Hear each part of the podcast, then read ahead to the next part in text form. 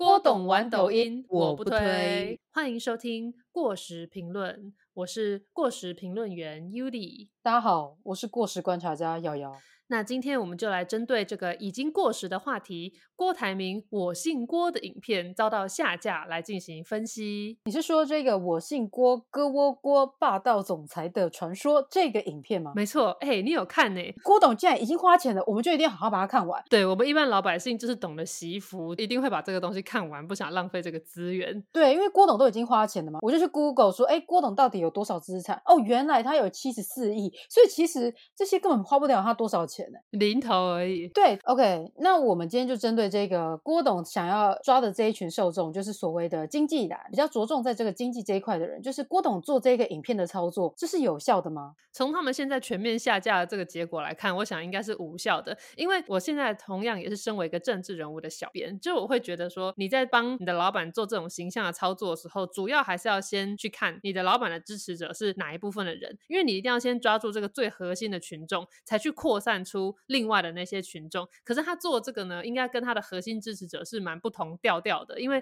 他的核心支持者就是觉得他是一个企业家，一个有谋略的企业家，能够带领台湾在这个经济的战争之中，就是获得先机，然后赚到钱。那这样子跟他现在呈现的抖音影片上面这种搞笑的形象其实很不搭嘛。而且如果是霸道总裁这样子的形象，那他不是应该要呈现出那个专业？如果说真的要拍搞笑的影片的话，让他就是穿着西装，好好的坐在办公桌前，然后故意用严肃的样子来唱这些好笑的歌，搞不好效果会比现在这个好。对，我觉得他就是在可能在模仿柯柯文哲那时候的那个操作吧，就誓言版的求 否，然后在那边扭动这样子动一动，然后就觉得好像就是可以抓到年轻人的票，但是呃，他可能没有想过他想要的年轻人到底是哪一块，以及就是这些年轻人真的会因为看了这个就想要投他吗？我觉得他这个操作我是比较不懂了。就算说他真的做这个成功吸引到年轻人的话，但喜欢看这些影片的族群老早就已经先被柯文哲圈粉了，根本不可能因为这样子就跑去支持郭董。而且我觉得在很多老一辈的人的心目中的年轻人是一种很单一的形象，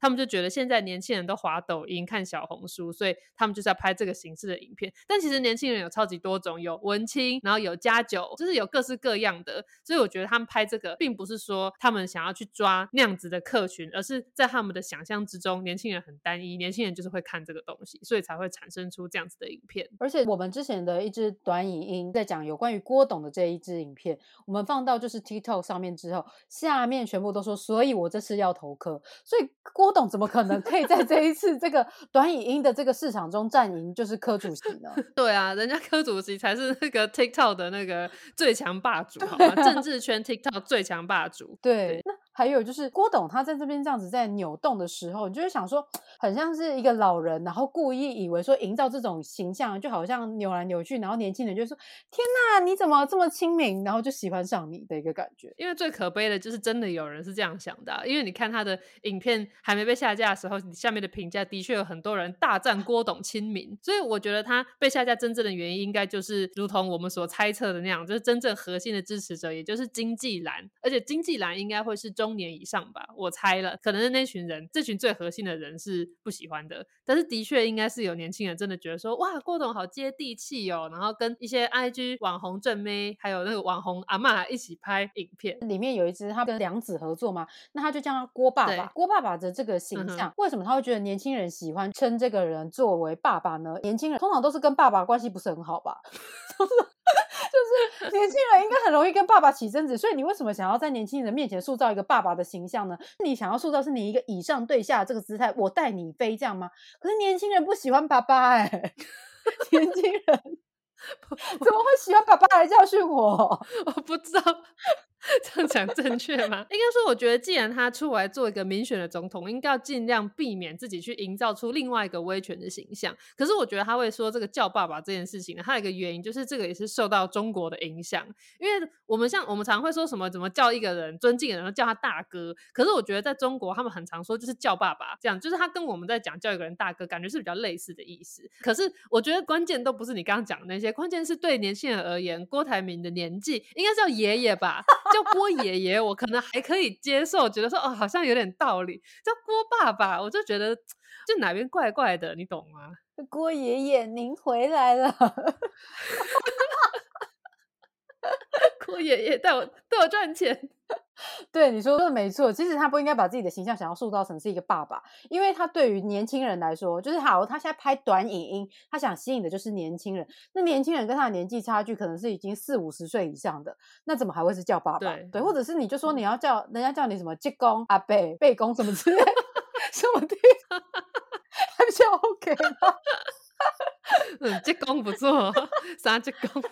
对，对啊，叫济公亲亲民吧。对，然后就觉得好像又是一个智者，然后他会带他传授他什么资讯这样子，对不对？因为很多时候我们其实都不想要听家里的人说的话，但是如果跟我们可能有一点血缘姻亲关系，但是又没有那么紧密的，我们就觉得说，哎，他说的话好像有道理哦，因为他有可能是从一个比较客观的角度来看。所以，我们如果要帮他打造形象的话，其实我们就可以把他打造成是一个啥济公，然后跟那个丁克阿妈，就是一个智者，对他跟丁克阿妈一起提供给我们一些建议。那我们年轻人就说，对。就是这济公跟这阿妈 好亲民，很有智慧哦。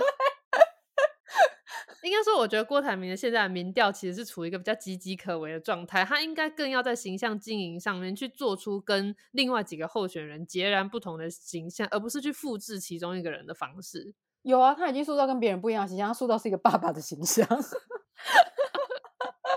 说的也是，霸道总裁也只有他当得起来。毕竟你看，医生这个人设都重复了，对，太多了。这里面有两个医生，然后还有一个警察。对，我们现在有两个医生，一个警察跟一个爸爸。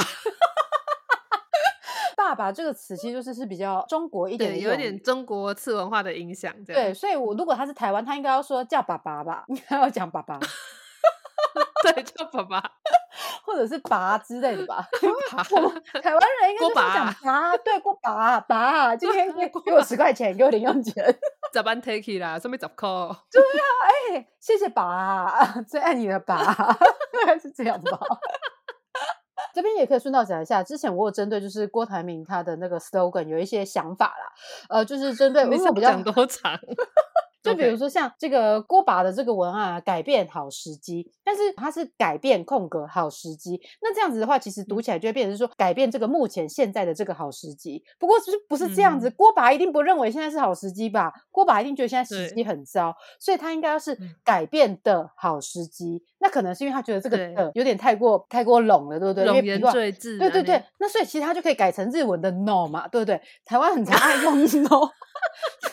植物 no 哟，这样子那就是改变 no 好时机，千万笔画比较少，然后又可以像个装饰符号一样。好，那这是我的提案一，